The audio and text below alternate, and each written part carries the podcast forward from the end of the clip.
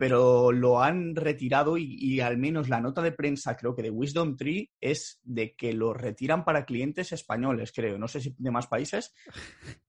Yo creo que ha sido, ha sido Alex que ha movido ahí la, la cuchara de, en la sopa caliente y todo el mundo se ha metido apalancadísimo y cosas así a, a, Nasdaq triple y es lo que es lo que tiene con los tres episodios más escuchados de, de todo el podcast, que es cuando ha venido, bueno, lo superan el episodio de Tinder y alguno más, pero... Yo lo he pensado, ¿eh? Yo he pensado, yo he pensado, Alex, has tomado el QQQ3.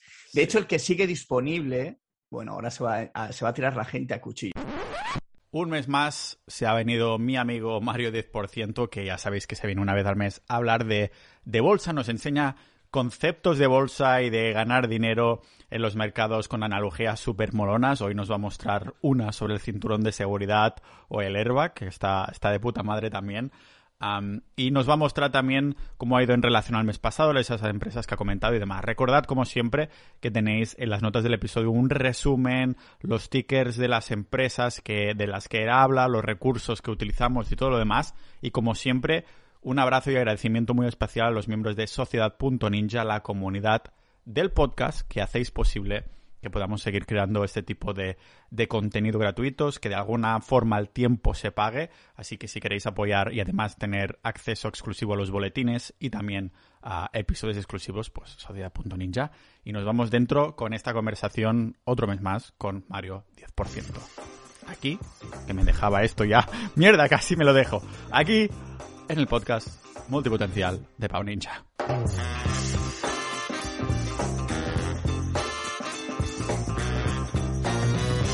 Recién levantaditos de la siesta, pero así tendremos, bueno, no sé si estaremos dormidos o a lo mejor ahora estaremos más avispados porque no tendremos ñoña aunque nos hemos despertado. Bueno, igualmente va, vamos a tocar aquí cositas de bolsa un mes más con Mario 10%.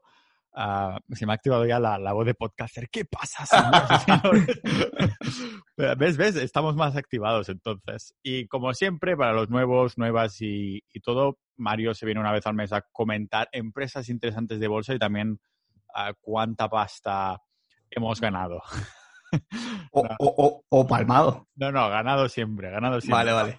Como siempre, antes de empezar, eso no son recomendaciones, es más que nada curiosidad, uh, bla, bla, bla, bla, bla, bla a mí especialmente, lógicamente, me interesa qué ha hecho el Bitcoin, porque a mí me lo mandan, ¿no? Cuando, hostia, te lo comenté, ¿no? Que soñé que Bitcoin había perdido un 3%, no, a, había quedado a 3 dólares y me levantaba en plan así sudando y después sí, soy, que... soy, eso que ese que dice que no me preocupa, que yo duermo tranquilo, no sé, soñando sí, con eso. Que de, hecho, que de hecho me lo dijiste, yo te dije, sí, baja de 47k a 3 dólares, rebota y se va, se va a los 100k. Claro, ahí, eso no sé si estaríamos dispuestos a pagar este precio mental para muchos, ¿eh? porque es uh, psicológicamente uh, chungo, ¿no? Pero a tres dólares yo, yo, creo que ya es imposible. Nadie, no sé, sería ya muy... Eh, eso lo soportaría el que esté en coma, eh, tenga, el, tenga el wallet ahí lleno de bitcoins, no se dé cuenta, baje a tres, eh, cuando se levante, ¡pum! Tengo aquí 40 millones, ah, ha ido todo bien, no, no ha habido problema. Vale, cuando esto suceda me voy a dar un golpe contra la pared a propósito para, como la, la serie esta de Fargo, uh, para desmayarme y, y, no levantarme hasta que esté ya a los 100k. Levántame cuando estemos a, a 100k. uh, ¿Cómo ha ido entonces, Mario, el, el mes en, en, bolsa y también a nivel, a nivel tú, no solo a nivel bolsa, a nivel Mario 10%, cómo ha ido el mes? Pues el mes eh, empezamos por lo mío. Yo me he tomado unas vacaciones. De ¿Sí? hecho, en septiembre estuve unos días por la Costa Brava, que ya había estado, pero digamos que redescubrí algunas zonas o, uh -huh. o, o por fin eh, pude visitar como Dios manda, por ejemplo, Cadaqués. Que de hecho tengo una, una, broma con Don Elías, que es cuando tengamos el millón compramos una villa allí. Y digo, vale, trato hecho. Así que nada, nada, estuve allí pues de desconexión porque la verdad es que me hacía falta. El último año es que prácticamente no he hecho vacaciones y la cabeza al final estalla. Entonces necesitaba moverme un poco y he estado por ahí unos días de relax, de chill, eh, pensando nuevas cosas y todo bien. Vuelta al trabajo, bastante faena, sigo ahí con, con mis enredos y mis cosas, aunque poco a poco voy a estar otra vez más activo que de hecho hay mucha gente que me pregunta por redes sociales, oye, ¿tú estás bien o te pasa algo? Sí, ¿por qué? O, o, Claro, porque por Instagram no publico nada. O sea, llevo Ah. una. O sea, en Twitter aún sí voy poniendo alguna mongolada de las mías, pero, pero en, en Instagram estoy ahí bastante desaparecido. Que realmente la, la red social que a mí más me gusta es Instagram porque conectas muy bien con la gente. Al menos el, el feedback que recibo yo es gente súper maja, que se preocupa por ti, que te escribe, te pregunta. Tengo que, Pero- aceptar- tengo que ah, I agree. Ah, estoy totalmente de acuerdo. En, pero tienes la suerte porque los dos estamos de acuerdo en que Twitter es como Mongolandia. Tóxico. Muy tóxico, pero tienes la suerte tú de no tener iVox. porque iVox es aún más tóxico que, que Twitter. Lo tengo, lo que pasa es que no, no lo uso. Bueno, ya, ya, me refiero que... Pero que no sí, va- sí, te no vas si fueras publicando cada dos días, verías cada... Encima dejan publicar rollo anónimo, que no te tienes ni que registrar. Y entonces, No, a ver, claro... De, de hecho, una de mis tareas es retomar el podcast. Bueno, retomar el podcast. llevo dos episodios Ujú. que, que retomar. O sea, empezar como Dios manda el podcast, pero ya tengo más o menos un, un guioncillo de capítulos que quiero hacer y tal. Eh, un poco contagiado por tu culpa, por Víctor Correal y por más gente. Eh, entonces, como, como yo me pongo a cascar y, no- y puedo estar hablando un buen rato, pues al final digo, pues me sale más a cuenta grabarme un podcast porque tardo un poco en hacerlo y lo improviso y me sale bien. Pero soy de esas personas que publiquen, en cuanto a eso, yo publiqué los dos episodios y me la sudo completamente todo. Y si voy a ir publicando, me la va a sudar completamente todo. No voy a empezar a mirar a ver qué dicen, a ver qué tal. Yo No- ahora no ya, ni- no, ya no miro, le mandamos un, un- un saludo a la gente de iVox. Si estáis en iVox, ah, me coméis los cojones. Ah, que, que vivan, que vivan las otras plataformas. O sea, me refiero lógicamente a estos que escuchan ah, y van en plan anónimo comentando mierda. No me Claro. refiero a las buenas personas de Claro. que ahí también hay alguno, ¿no? Sí, Pero- no, siem- siem- a ver, siempre te encuentras gente maja. Eh, yo por en Twitter he hablado con gente súper maja de la que aprendes, de la que te escucha, te lee y tal, pero, pero bueno, no sé, es un poco, es lo que dices. Eh, si te dan en la opción de ser anónimo, pues que en Instagram también puede ser anónimo, pero sí que es cierto que yo no veo mucha. Sí, es como, y no veo yo mucha gente que, que esté por esa labor. Siempre al típico tonto que, que se cuela, pero, pero ya está. Sí, de momento le vamos. Instagram se va a llevar la, la palma de, de los campeones de tal. Tema bolsa, ¿cuál ha sido la oveja negra? Si ahora ya hemos hecho el ranking de redes sociales por hate, ah, Pues- ¿cuál, es el, he- ¿cuál se lleva el hate de, de bolsa? En bolsa, el- la oveja negra ha sido el Nasdaq, aunque todas han sido ovejas negras realmente. Hemos pasado un mesecito bastante guarro, hablando así limpio. Eh, guarro limpio, toma ya. Eh, nada, hemos tenido un mes bastante desangrada, pero que, en el fondo el año pasado también sucedió. De hecho, yo me ponía a mirar gráficos y digo, el año pasado en septiembre estábamos en las mismas. Estábamos con una... De hecho, la corrección del año pasado fue más grande. Eh, vamos a repasar. SP500 menos 4,76%, Nasdaq menos 5,31% y el Russell 2000 menos 3,05%. O sea, las tres han estado haciendo un poco el monger. Eh, la que más me gusta sigue siendo el Russell, porque las otras sí que es cierto que es- siguen subiendo, o sea, la tendencia sigue siendo bastante alcista, pero el Russell lleva plano todo un año, un año, año y pico. Eh, y el Russell, o sea, yo soy muy optimista o debo ser gilipollas. Entonces, eh, yo opto por lo primero y creo que el Russell se está preparando. Se está preparando para darnos alguna sorpresa y, solo falta que al final el mercado se decida para dónde quiere ir. Si va para arriba, genial, que es lo que debería hacer. Si se va para abajo, pues nos agarraremos los machos y a otra cosa. A raíz de que vino Alex al podcast ya tres veces y una cuarta en, encerrado, todo el mundo me preguntaba por el Nasdaq triple y todo lo demás. ¿Hay algún Russell triple o algo así? Eh, no, no. De hecho, de hecho, mira, hablando de, esto, sacamos un tema y es que, eh, de hecho, me ha escrito bastante gente. Yo ya no uso prácticamente de giro, pero sí que es cierto que a veces bicheo un poco a ver qué hay. Eh, han retirado el triple, el, Wisdom Tree Nasdaq Leveraged por 3, el QQQ3 famoso, lo han retirado de giro. En Interactive Brokers sale el ticker, pero yo todavía no, no tengo habilitadas las- la- estos productos complejos tal, porque no los uso directamente ya. Eh, pero lo han retirado y, y al menos la nota de prensa, creo que de Wisdom Tree, es de que lo retiran para clientes españoles, creo. No sé si de más países. Yo creo que ha sido, ha sido Alex que ha movido ahí la, la cuchara de- en la sopa caliente y todo el mundo se ha metido apalancadísimo y cosas así a, a Nasdaq triple y es lo que es lo que tiene con los tres episodios más escuchados de, de todo el podcast, que es cuando ha venido el, bueno, lo superan el episodio de Tinder y alguno más, pero... Yo lo he pensado, ¿eh? Yo he pensado, yo he pensado, Alex, has tumbado el QQQ3. De hecho, el que sigue disponible, bueno, ahora se va a, se va a tirar la gente a cuchillo. El SP500x3, que si no recuerdo mal, es, el ticker es US, eh, USL, creo que es. Sí, USL, creo que es el triple apalancado del el long. eh, y luego está el USS, que es el US short, eh, que es el triple apalancado en corto. Ese no lo recomiendo a nadie, pero creo que es el USL, que es el, de, es el del SP500. A ver, no se comporta igual que, obviamente, Nasdaq y SP500 son dos índices distintos. Nasdaq está cargado de tecnológicas, SP500 son las 500 mejores de, de Estados Unidos, del mercado, pero sí que es cierto que, o sea, una y otra tiran. Eh. Pero volvemos a lo de atrás. Si no se entiende lo que estás haciendo, ni se te ocurra meterte. Yo, de hecho, mm, si me mojo con este tema, solo los utilizaría en, ante una corrección bastante grande en la que veamos que ya hemos tocado fondo, que ha habido un intento de rally y ha habido el follow through day y a partir del follow through day sí que me metería. Ya, ya habiendo visto que ha rebotado y que, que confirma. Pero si no meterme así de manera aleatoria no lo haría. Vale, sí. Es que, claro, ha- ha- hay que pensar, ¿no? Que solo para clientes españoles, pero a ver, si estáis haciendo pasta en bolsa o tenéis inversión en señal, que os, sobra algo de pasta y dices, antes de tener la parada, mejor la pongo a invertir, eso es que habrá algún momento para vosotros que diréis, hostia, me tengo que ir de Españistán porque me están robando cada vez más, ahora armonización fiscal ah, en muchos países. Entonces, en el momento de irse, pues simplemente elegir un, un- otro país y ahí ya podréis invertir en Nasdaq triple y ya está. No es recomendación de inversión. Muy bien. Bueno, ah, y pasamos a la mandanga. Va. eso, a la mandanga de lo que hicimos, eh, lo que comentaste el mes pasado, ¿no? Las empresas. No, va- vamos a, por, a por las criptos. Uh, a ver, a ver, a ver. Uh, uy, aquí la oveja negra es el Ethereum. Vale, ¿ves? Ethereum sube más que Bitcoin y baja más que Bitcoin. Bueno, como Pero bueno, no pero está a 3 dólares. Si nos, ponemos, si nos ponemos el baremo del mundo cripto, eh, el Ethereum baja a menos 12,58 y el Bitcoin baja un 7%, o sea, un 7,04.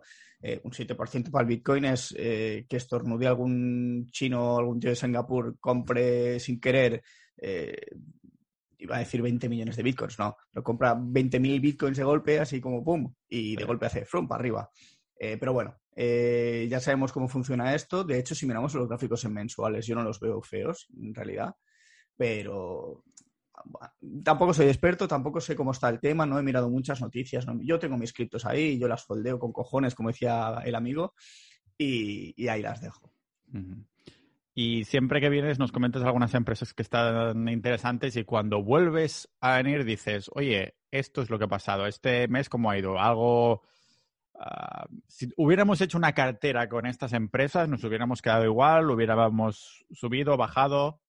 Mm, Nos hubiéramos quedado prácticamente igual, porque, como digo, a primeros de septiembre el mercado tiró bastante bien. De hecho, desde el podcast hasta los 10 siguientes días, hasta, hasta el, no, hasta el 18, hasta mediados o así, la verdad es que tiró muy bien y fue a partir del 18, 19, creo que empezó a bajar todo. Entonces, más o menos nos hemos quedado bastante igual. Voy a repasar así un poco por encima. Theme Integrated Shippings, la empresa de los barquitos que ya hemos nombrado bastantes veces eh, que además tenía un patrón perfecto cap and handle, eh, lo rompió desde los 46, 47, rompió máximos históricos, empezó a tirar, llegó a hacerse hasta un más 25% realmente desde el último podcast, pero eh, llegó esta corrección, empezó a bajar, buscó la media de 20 días, la perdió, buscó la media de 50 días y la acaba de perder, de hecho. Eh, entonces, hasta lo que es el mes de septiembre se ha hecho un más 4,97, pero está en prácticamente el punto de entrada. ¿Qué es lo que ocurre? Que en estos casos hablamos de que ha llegado hasta un más 25%. Eh, lo ideal es que cuando, por ejemplo, una empresa eh, sube un poco, véase un 10 o un 15%, subimos un poco el stop loss y eh, lo ponemos en break-even, o sea, en, el punto de que no pierdes dinero. Si baja el precio y te barre, pues te barre y te quedas igual, pero al menos es desde un 10%. Entonces, también luego tenemos los siguientes frenos, que ya son las medias móviles, la de 20 días, la de 50 días. Entonces, si hubiéramos salido en la de 20, nos hubiera ido mejor también. Pero bueno, al final es un poco, llegan estas correcciones de mercado y tampoco sabemos hasta dónde van a aguantar, porque a veces aguantan la media y luego caen.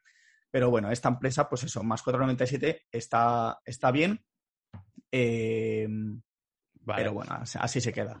Y si este mes, porque ya hemos hablado de esta un par de veces, ¿no? Ah, si este mes, o sea, ¿sería otra de las empresas que recomendarías o dirías, no, no, ahora ya no, mejor no, no entramos, estamos aquí en plan a la expectativa, a ver qué pasa y tal, o, cómo lo ves? Pues esta quizá eh, no siento amor por ella, porque uno no se enamora de las empresas. Eh, lleva una caída desde los 62 hasta los 40 y pico que anda ahora, que ha bajado ya bastante. Eh, pero la sigo teniendo en el radar por, por, un tema de, bueno, un tema de lógica, por así decirlo. Estamos con el tema de la crisis de los barcos, de los contenedores, de que hay muy poco espacio de carga y tal. Entonces, esta empresa yo la sigo viendo muy bien para la gente que sea un poco más largo plazista. Entonces, yo, yo sí que la... A ver, el que la mantenga, yo personalmente no dejaría, o sea, volvería al consejo que he dado antes, no perdería dinero. Si te rebasa ese punto, cierra pero lo que sí que esperaría es a que volviese a recuperar la media de 50 con medianamente fuerza y que vuelva a dar mm, sensación de que va a seguir tirando, ¿vale? Entonces eso lo vas viendo en el gráfico, vas viendo cómo se mueve el precio. Si sube sin volumen, mala señal. Si sube con más volumen de lo que ha tenido en los últimos días, es buena señal. Entonces esto lo enlazaría con que el mercado también tirase. O sea, tenemos que tener la señal de que el mercado deja de hacer el imbécil y empieza a poco a poco tomar eh, otra vez el rumbo eh, y no perderse. Nunca mejor dicho, ¿no? Ahora que hablamos de barcos y tal. Claro, total. Y entonces vuelvo, a, vuelvo otra vez atrás. ¿Por qué me gusta esta empresa? Eh, es una empresa que se dedica a un sector que está bastante jodido en una crisis, metido en una crisis, porque además nos juntamos con que hubo el tema del canal de Suez, que estuvo seis días enganchado el Ever, no me acuerdo cómo se llama el barco, Ever algo. Iba a decir Evergrande, pero no. Evergiven. Evergiven. El Evergiven estuvo enganchado, estuvo, estuvo enganchado, seis días allí. Eh, ¿Qué pasa? Que se produjeron unos atascos a nivel de transporte marítimo de la leche.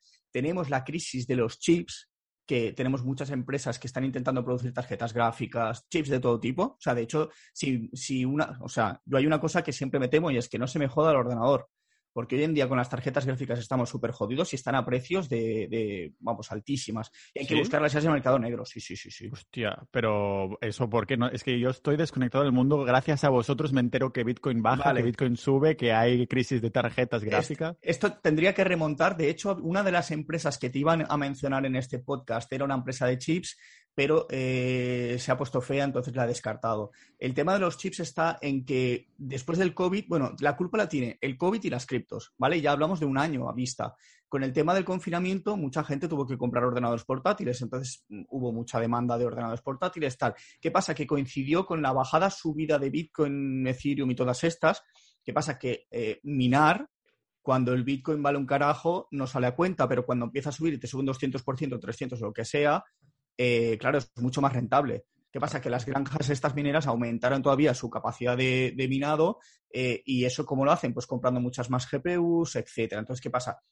Empieza a haber mucho más movimiento de transportes tanto de China como de otros países, transporte marítimo, porque al final no vas a meter mm, paquetes en aviones, o sea, puedes hacerlo, pero te sale más económico el transporte marítimo.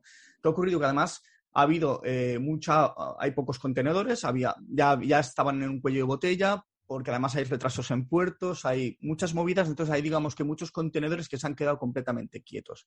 Entonces, ¿qué pasa? Que el transporte marítimo se encarece, porque si tú tienes barcos eh, disponibles, claro, te los van a alquilar al vuelo, tú puedes poner un, precio que a ti te convenga. Entonces, lo que antes costaba, me lo invento, 2.000 dólares enviar ahora cuesta 2.500 o 3.000 porque no hay prácticamente, no hay, no hay estocaje de contenedores. Entonces, esta empresa que tiene la, eh, flota prácticamente eh, al 100% moviéndose por el mundo, transportando lo que le, lo que le pidan, eh, me gusta por eso, justo porque además es una empresa que también utiliza bastante la tecnología para mm, mejorar rutas, mejorar mil cosas pero eh, nos encontramos con eso, nos encontramos con el tema de los chips. Los chips, las fábricas no, dan abastos, están intentando crear nuevas fábricas, nuevas líneas de producción, pero las líneas de producción no se montan de un día para otro, tardan bastantes meses, por no decir que años.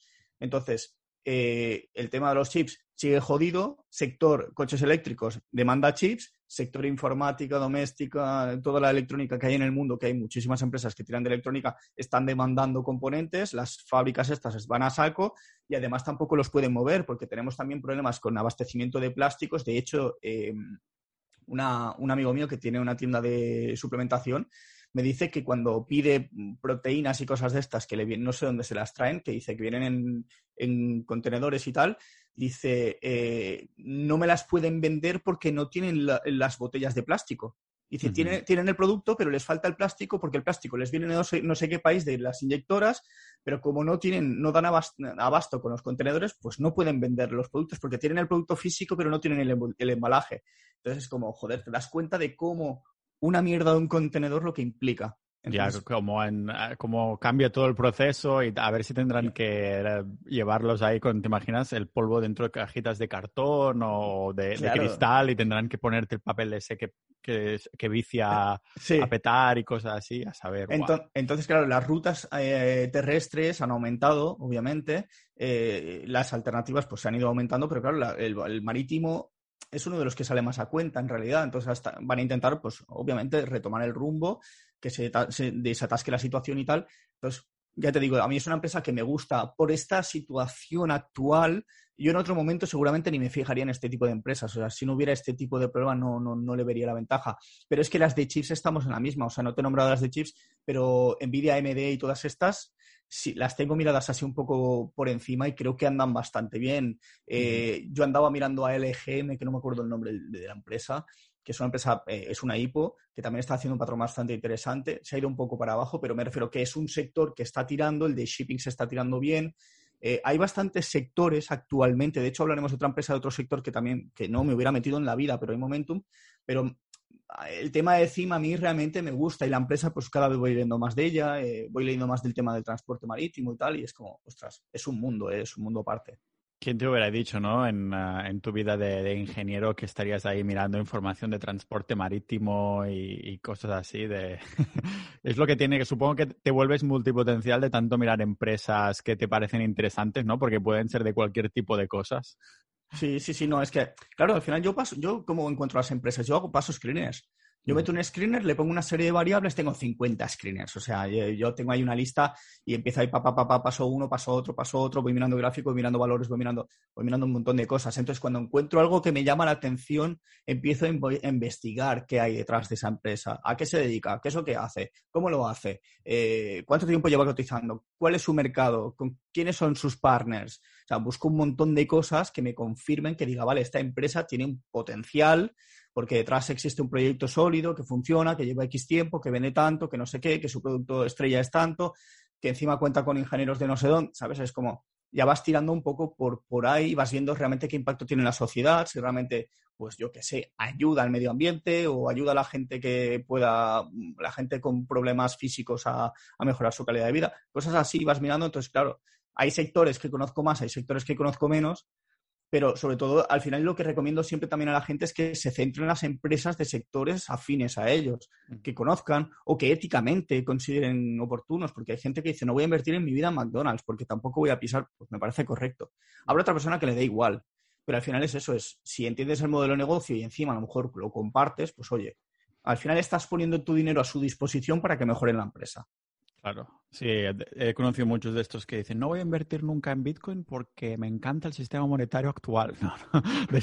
De, estos no existen, pero son los que los desconocedores, eso sí. No, ya te entiendo, te entiendo. Sí. Bien. esto, claro, era una de las empresas que comentaste el mes pasado que ha subido cuánto, has comentado. Llegó, llegó a subir un 25, ahora mismo está, cerró el mes en más 4,97, pero ha perdido la media de 50. La media de 50 días que es como, digamos que eh, la media de 20 días es el cinturón de seguridad, por así decirlo. Las analogías de Mario, bien, me encanta. La, de 50, digamos que ya es el airbag. O sea, el airbag, cuando salta el airbag es que la cosa se ha puesto fea. Porque, a ver, en un frenazo, pues un frenazo, el, cinturón se bloquea, pero no salta el airbag. Pero si hay un frenazo fuerte y con un golpe, salta el airbag. Eh, eh, la de 200 ya es como si el coche lleva un paracaídas, tiras por un barranco y se abre paracaídas. O sea, ya es como, es la última, la última opción de salvarte. Entonces, ¿qué pasa? Que has roto la de 50, ha saltado el airbag. Eh, lo que pasa es que también hay que ser objetivos porque la gente se piensa que cuando un precio rebasa una línea que es una media, la, línea es sagrada y realmente la línea no es sagrada como tal. La línea indica también una zona, por así decirlo, porque si tú miras en el histórico, esa línea de esa media a veces rebasa soportes y resistencias, o sea, pasa por encima, por una zona, y ese soporte de resistencia puede tener una amplitud de 10, 15, 20 dólares dependiendo del precio de la acción. Entonces, que pase la, que pierda esa media, a lo mejor no la está perdiendo tanto como tal. Tenemos que dar siempre un, margen de, movimiento al precio. Ahora ha perdido bastante, lleva no sé si un 5% por un 4, un 5% por debajo de la media o algo así. Lo importante sería que durante esta semana, si el mercado deja de hacer el idiota y la empresa vemos que vuelve otra vez a, engancharse a esa media y, ponerse por encima y, usarla como soporte, pues entonces tendríamos una buena entrada. Entonces, en este sentido diría que el, al que le interese, al que le haya medio convencido y luego coja y haga sus deberes de buscar más información de la empresa y tal, si le interesa, podríamos hablar de testear un pullback, ¿vale? El pullback básicamente es, ha roto un máximo, ha llegado hasta cierto punto, se ha girado y ha vuelto a testear los anteriores máximos o por la zona, un poco por debajo, que los intenta usar como soporte. Lo que antes era una resistencia, ahora es un soporte, ¿vale? Entonces, lo ideal es ver que realmente, efectivamente, lo usa como soporte, vuelve a recuperar la media, se apoya en la media y cuando veamos que el mercado además tire, entonces ahí podemos buscar esa entrada para irnos hasta los 62 de máximos y que siga haciendo lo que tenga que hacer. Hay además otra de las empresas que nos trajiste el mes pasado que ha hecho algo similar, ¿no? Sí, es que de hecho la mayoría de las que te he traído han hecho, o sea, han perdido medias, han perdido medias. Eh, ASO, eh, Academy Sports and Outdoor, eh, ha perdido realmente un 9,60%. Eh, desde el punto de entrada que comentábamos, que tampoco era un punto de entrada como tal, sí que es cierto que desde que la comentamos llegó a subir hasta un 15% y luego empezó a hacer lo que te he dicho, pierde la media de 20 días y se ha ido en busca de la 50. Lo ideal aquí hubiera sido un poco lo que he comentado antes. Ha subido un 15%, subes el stop loss hasta break-even, que luego se gira y te lo come, mala suerte. Que en el 10% lo has puesto un poco por encima y luego ha subido a 15 o lo has subido un poco más, perfecto que lo has puesto cuando pierde la media de 20 días porque era un trade que estabas buscando así un poco a ver qué hacía y, has visto que se ha puesto feo, pues sales en la de 20 y no pasa nada. Entonces estamos un poco en la misma línea de, está en la de 50 o está buscando la de 50 y a ver qué hace ahí. ¿Qué más nos, ah, nos trajiste algunas más? Me acuerdo que era, mm, ¿cómo era esta de Sonos o Sono o algo así? Sí, Sonos, la de los aparatos de música, altavoces. esta, esta empresa la comentamos y además me acuerdo que dije que si em, superaba los 43 dólares, eh, esta empresa podía tener un buen punto de entrada. No lo superó nunca. Con lo cual, eh, no ha dado punto de entrada como tal, pero para que conste en acta, lleva un menos 18,55% desde que lo dije. Entonces, como, vale, o sea, esta empresa pues habrá que esperar. Se, queda ahí como en una watchlist, ahí aparcada, y si en algún momento vuelve a dar punto de entrada, pues volvemos a revisarla. ¿Y este punto de entrada sería exactamente el mismo? Depende de la eh, situación, rollo, cuando han pasado X meses, eh, generas en tu mente otro punto de entrada. Tendría que ver la, configuración, el setup que hace el, precio. O sea, al final, a veces no, a lo mejor busco el máximo directamente, ¿sabes? Porque estaba haciendo un cap and handle, el handle se ha ido de madre, entonces eso ya ha dejado de ser un cap and handle. Eh, ahora, ahora es un, puede ser un double bottom, pero no, no creo que haga un double bottom comentamos más también, ¿no? Al menos. Sí, teníamos, teníamos Shockwave Medical también, menos 3,89. Esta empresa me gusta mucho en general, eh, pero digamos que la comentamos, rompió ese máximo e hizo lo que, lo que se llama flat base, que es como una caja de darvas.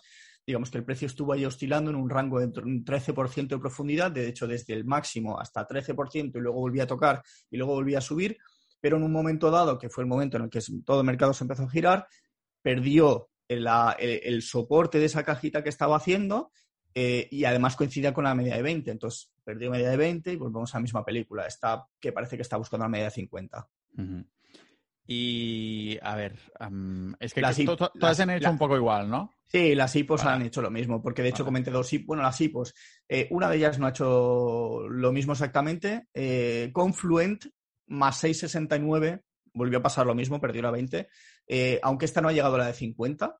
Eh, esta era una hipo que estaba haciendo una especie de cap and handle así raro, lo fue rompiendo, bueno, fue subiendo, eh, aguantando muy bien la media de 20 días. De hecho, la EMA 10, que es la Exponential Moving Average, que es una media exponencial que va mucho más pegada de 10 días, la usaba como, como soporte constantemente, pero hubo un momento en el que eh, mercado se pone tonto, aguanta bien la EMA 10, que es la exponencial, pero en un día dado, ¡pum!, pierde y va a buscar la de 20 y además la pierde. Entonces, en ese momento sí que hubiera sido una buena salida. De hecho, yo eh, cerré al perder esa media de 20, porque esta la llevaba en cartera. Eh, putada, que llevaba más de un 30%, o sea, desde que la comentamos así llevaba más 30, más 30 y algo por ciento, y se nos ha quedado para el reporte de hoy más 6,69.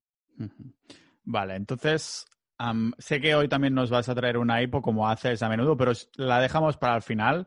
Sí, sí, sí. O sea que vamos a empezar con empresas que ya son un poquito más, más sólidas, que sé que tienes uh, miradas y demás. Bueno, la primera ya la has comentado, ¿no? Que vendría a ser lo de los barquitos, los barquitos chiquititos. Es una canción, ¿no? Eso, barquito eh, Había una vez un barquito chiquitito. Vale, pues eh, sí, creo que sí. Es el theme el de, este, de este episodio del podcast, creo. Ah, tendría que ser el himno de, la empresa esta. Vale, pues tenemos esta ah, que la seguiremos ahí mirando de cerca, ¿no? ¿Cuál era el precio que, que, buscabas? Comentaba, habías dicho 60...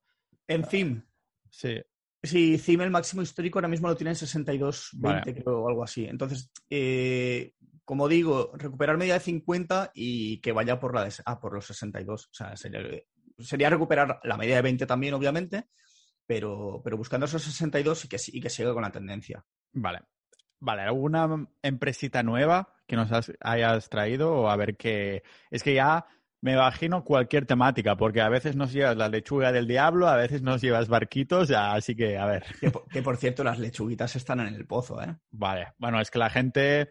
Y es cuando la gente lo necesitaría más, porque cuando las cosas van mal quieren un poco de lechuga, pero claro, si no hay dinero, ¿qué vas a comprar? Pero, pero ojo, esas lechugas hay que guardárselas en una lista porque esas lechugas volverán a volar. volverán. seguro, eh, mira, estamos en octubre ahora, noviembre, diciembre, a lo mejor para enero, febrero no estamos volviendo a hablar de ellas. Vale.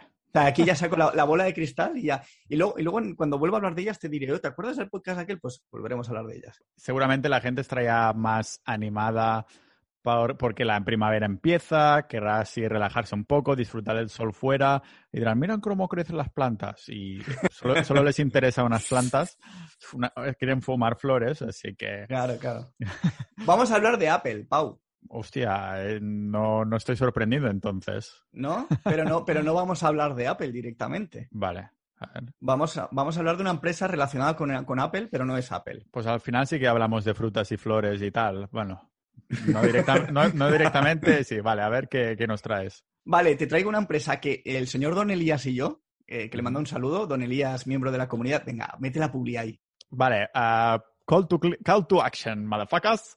Primero, tenemos capitalistas.club, que es una comunidad cerrada, pero os podéis poner la lista de espera por si hay alguien que nos, nos, renueva, pues os mandamos un correo. Los más rápidos pues podrán suscribirse.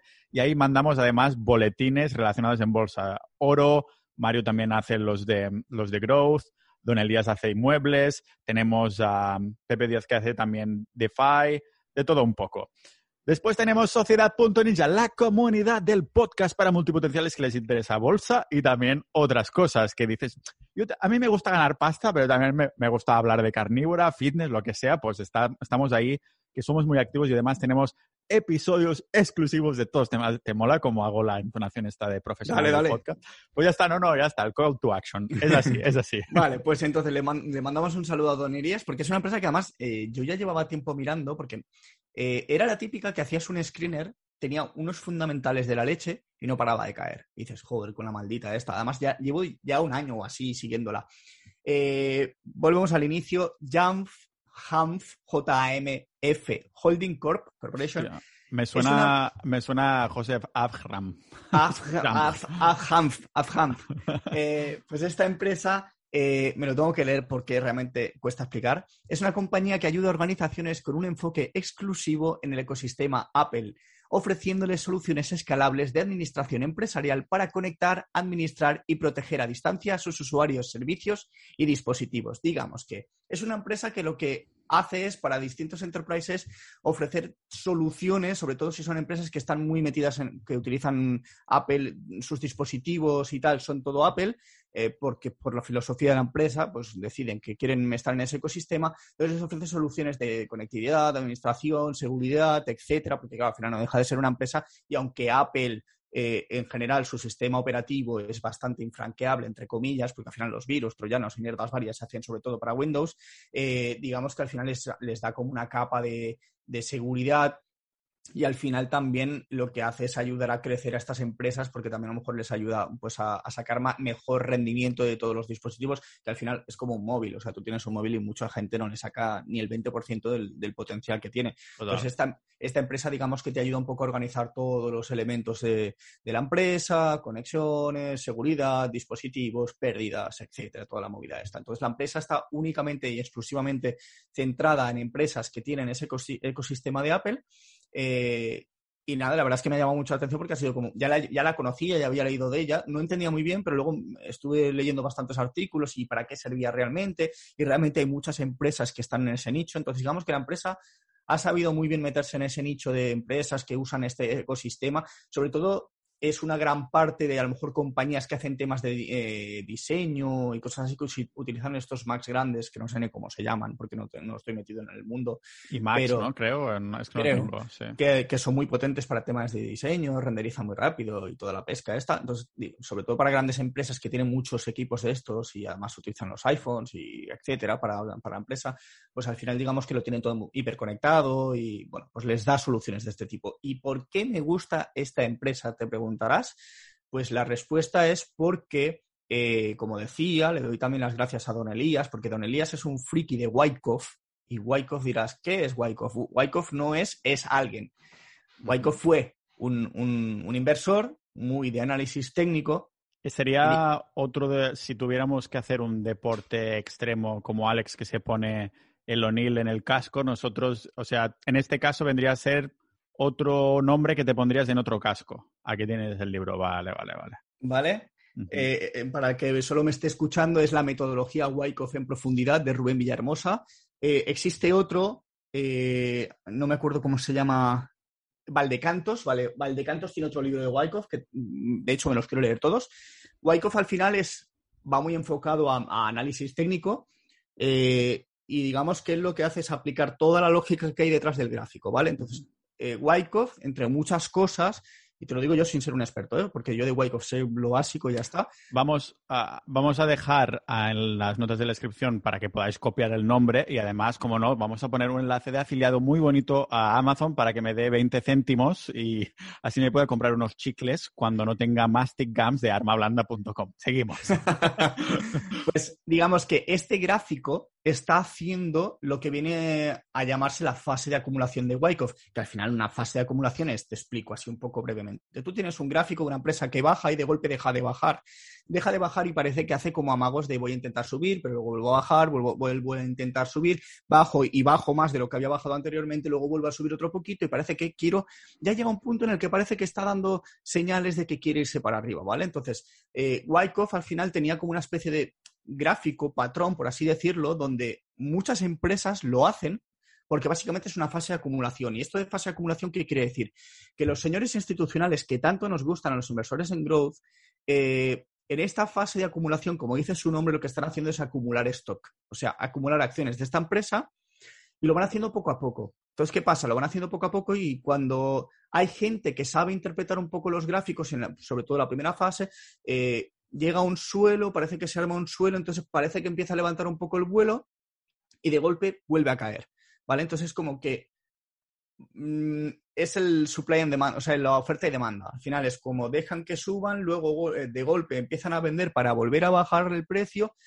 Digamos que es un periodo de tiempo en el que el precio no va ni para arriba ni para abajo, pero las grandes instituciones están comprando, comprando, comprando, comprando, van jugando, un poco al gato, al, al gato y al ratón. ¿vale? Entonces llega un momento en el que ya, ya dejan de empezar a hacer eso porque ya se han cargado lo suficiente y ya es cuando sí que permiten que el precio vaya subiendo, pero no sube en plan, ala, todo para arriba ya saco, no, sigue haciendo eh, ciertos patrones, ciertos rebotes, ciertos pullbacks, como los que decía antes, eh, sobre las zonas más interesantes, más de resistencia, soporte, van ahí toqueteando, hasta que finalmente ya el precio decide, oye, me voy para arriba, hasta que tiempo después llegamos a la fase de distribución, que hace lo mismo, pero al revés.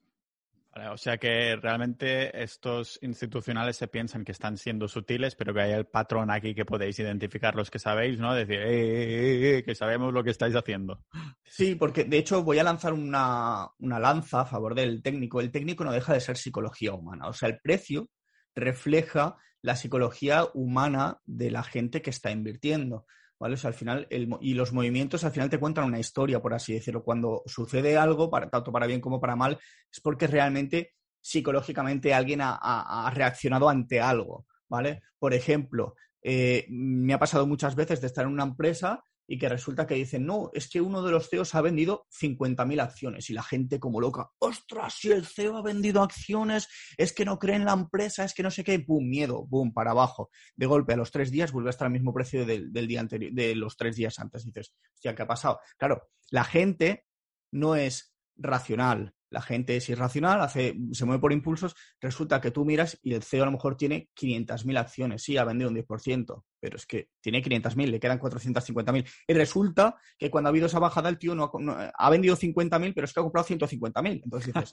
Dice, ah, sí voy a comprar los que han vendido y así me puedo hacer ahora como un 20% más. Claro, entonces es como, es exagerado. Entonces, esto es una cosa puntual, pero pasa muy a menudo, pasa muy a menudo que la psicología al final, eh, cuando, cuando vemos empresas que parece que vuelan hasta el infinito, eso no deja de ser FOMO. Es gente que está llegando tarde, que está empezando a comprar a cualquier precio porque se piensa que eso va a subir hasta el infinito, mientras que los institucionales están desempapelando. Entonces, al final es como, tú, vas, tú en el gráfico te das cuenta de que hay un volumen tremendo y ese volumen tremendo que parece de compras de venta, es de venta institucional de compra de peces, pececillos que están por ahí perdidos y no saben lo que hacen. Entonces, al final, todas estas cosas, todas estas huellas, con el paso del tiempo, eh, Wyckoff, O'Neill, Minervini, toda esta gente que se dedica a esto y que invierte y tal, y entiende cómo se mueven los mercados, pues son conscientes de que en este momento tengo que entrar, en este momento no tengo que entrar, en este momento esta empresa no tiene nada de FOMO porque no la conoce ni Pirri, entonces ahora puedo comprar. Cuando la empieza a conocer todo Pirri, yo vendo. ¿Vale? Entonces juegan al revés, porque al final, claro, cuando la gente va como manada, eh, eh, no como la manada de España esa, sino como manada en plan lobos, que la gente ya, tiene ese, ese concepto mal, mal puesto en la cabeza. Entonces, eso que cuando la gente va como manada, al final se distorsiona el gráfico, o sea, empiezan a ver unos gráficos con unos picos enormes, claro, luego ¿qué pasa? Que todo lo que sube a lo bestia, baja a lo bestia. Porque los fondos se ponen arriba a vender acciones como churros y luego además tienes a los que están preparados con los cortos que están, porque saben que eso va, se va a ir para abajo. Entonces es como, vale, esta, toda esta milonga te la he contado porque Hanf, esta empresa, digamos que está en esa fase de acumulación y parece que está en la última parte de la fase de acumulación, que es la de ya me voy a ir para arriba y parece que me quiero asentar en una zona interesante. Eh, de hecho, si se mirase el gráfico, es como que va haciendo, pues eso, palito para abajo, para arriba, para, para abajo, para arriba, para abajo, para arriba, y tiene una especie de techo alrededor de los 41 dólares, ¿vale? Entonces, ¿qué pasa? Que lo que nos interesa es ver qué hace con estos 41 dólares, si los va a usar como resistencia para rebotar e irse de nuevo para abajo, o si realmente los, se va a quedar en esa zona y va a hacer el amago de voy a ir a buscar para arriba y a ver qué hay más para arriba, porque luego un 43 tiene otra resistencia y luego ya, si, ya si seguimos, nos vamos prácticamente hasta máximos históricos que están 51 dólares. Entonces, esta empresa nos interesa ver cómo se comporta aquí, sobre todo es más para gente que sabe más de análisis técnico, que se fije en ella y ver realmente cómo se está comportando. ¿Qué puedo decir de ella? A nivel números está muy bien, o sea, los EPS van creciendo, son, los, reporta, los lleva reportando muy bien desde, desde que salió de bolsa, salió a bolsa. Eh, las ventas lo mismo, sigue creciendo, sigue vendiendo, sigue teniendo apoyo institucional y además es que se ve que cada vez hay más fondos metiéndose en la empresa. Entonces, como todo apunta a que esta empresa que ya parece que está cumpliendo con Wyckoff y que además parece que está apuntando para arriba, pues pueda darnos alguna alegría. ¿Qué puede pasar? Que seguramente, si nos quiere dar alguna alegría, va a ser casualidad, entre comillas, de que lo haga cuando el mercado se anime. Entonces, a ver si se anima el mercado. Que es, que es que al final lo que tenemos que entender es que si el mercado nos está dando leches, lo mejor es salirse. De hecho, yo estoy fuera del mercado. O sea, estoy fuera prácticamente. Solo llevo una empresa. O sea, en mi cartera mía llevo una presa solo.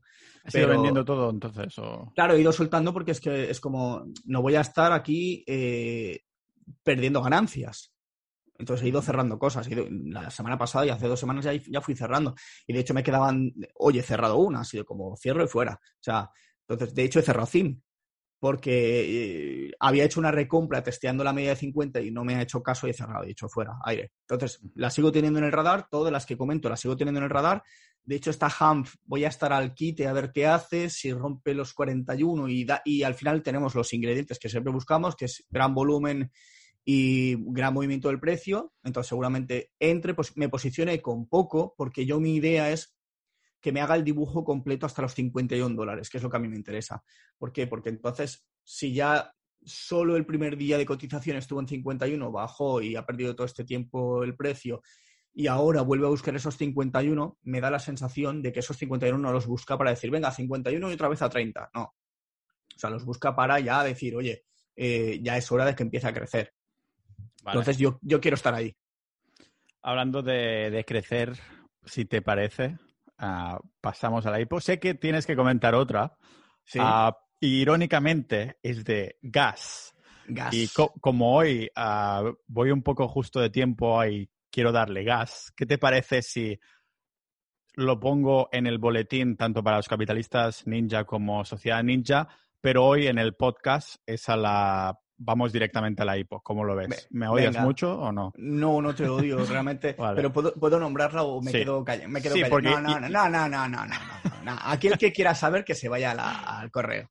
Exacto, en los boletines de Sociedad Ninja, para apoyar al podcast, y capitalistas.club, capitalistas ninja comunidad cerrada, ah, lo mandaremos en el correo de, de, ya mismo, en menos de 24 horas lo tendréis, y así podréis ver el resumen y las notas del episodio en, en los boletines privados para los que dan soporte al podcast. Así que vamos directamente a las hipos que siempre nos hacen gracia. Vamos a las hipos. He estado sondeando y la verdad es que no he encontrado mucha cosa, o sea, mucha cosa que me interese, porque hay cosas, cosas hay muchas.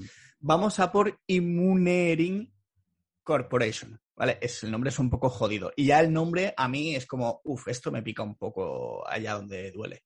Eh, es una empresa a ver, voy a volver a leer porque si no me, hago la pichón lío. Es una empresa que desarrolla tratamientos bioinformáticos para pacientes con enfermedades oncológicas y neurológicas, ¿vale? O sea, es una biotech y a mí las biotech me suelen chirriar, me suelen pinchar bastante. Entonces, ¿qué, ocurre?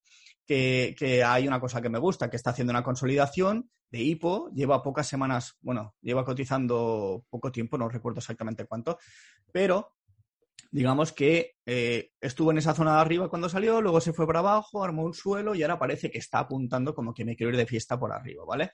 Entonces, em, ¿qué es lo que busco en este tipo de movimientos? Pues como suelen ser empresas también bastante volátiles y que pueden pegar picazos bastante grandes, de momento no tengo ni armada la orden, porque quiero vigilar a ver qué hace esta semana, pero le voy a echar un ojo, porque es, de estas, estas no les quiero armar la orden, porque a lo mejor le armas la orden, te la come y luego resulta que te escupe es, como mi, es, como mi, exnovia, entonces. Esto, ha sonado, fatal, tío.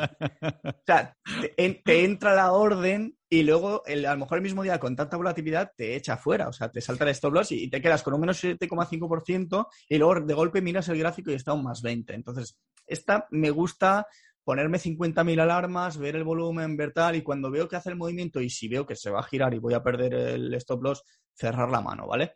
Entonces, Digamos claro, es, es, o tragar o escupir, ¿no? Entonces, en la bolsa también. Ya tengo título. ¿Es, esto, ¿Es esto o el Nasdaq triple? pues, bueno, esta empresa, básicamente, como te he dicho, pues eh, a lo que se dedica es una biotech, está en un sector que está bastante bien posicionada, una industria bastante bien posicionada, y eh, lo que buscaría yo en este movimiento, además, como está el mercado, es simplemente sacarme entre un 15 y un 25% de rentabilidad y cerrar.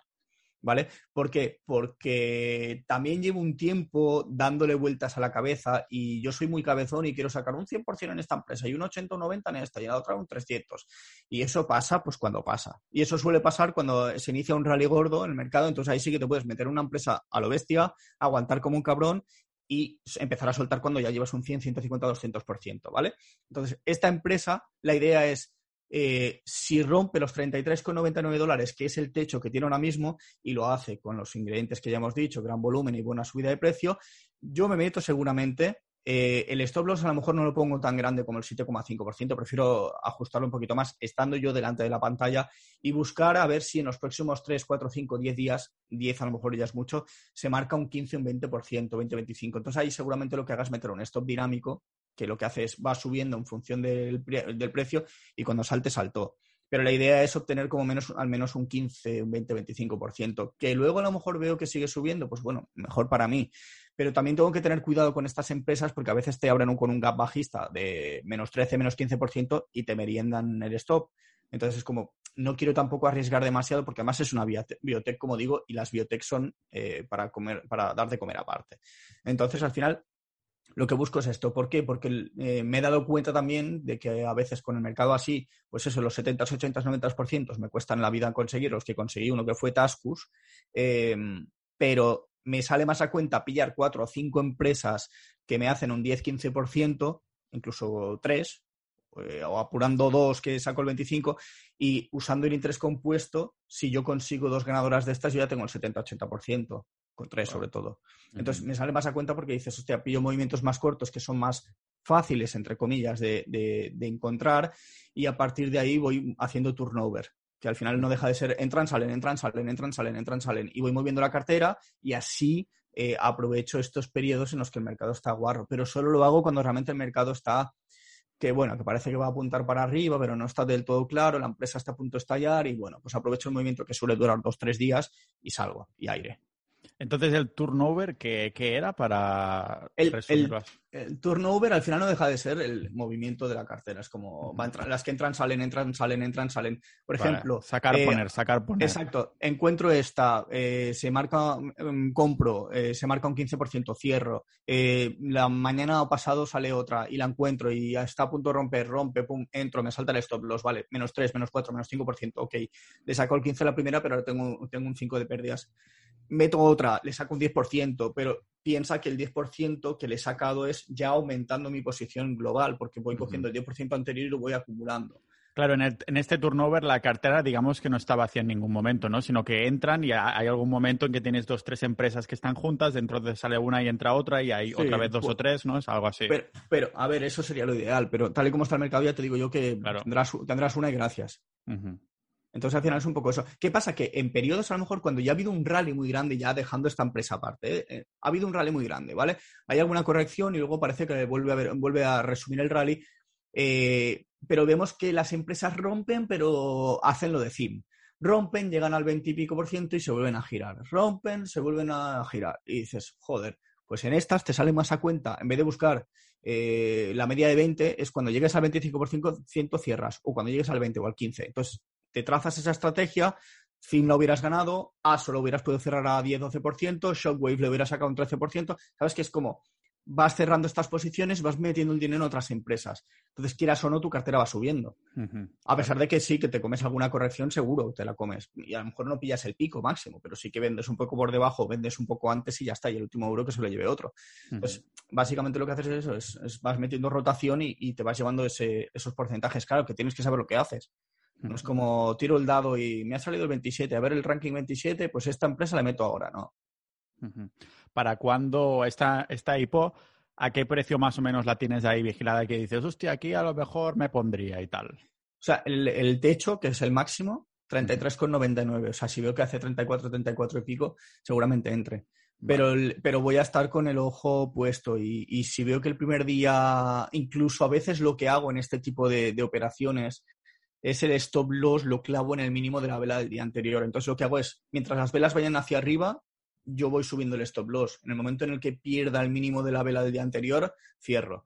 Ah, esto, es, esto, es, esto, es, alguna movida, un poco, es ya más de trader, o sea, ya es un poco más, pero que, tampoco es una regla que digas, Buah, es la panacea, o sea, es como una forma de decir, bueno, pues voy recogiendo pequeñas ganancias y así me voy, y si me salta el stop, me saltó, pero, pero ya estoy en positivo porque si he comprado aquí y el mínimo del, primer día, el mínimo del primer día te está, a lo mejor están perdidas, pero el segundo está en positivo, el tercero tú usas el stop del día segundo, que ya está en positivo, entonces ya no pierdes dinero, porque tu break-even ya está por encima, está en la, mecha de esa, de esa vela. Es una forma ¿eh? de verlo, al final es como cada uno tiene que aprender.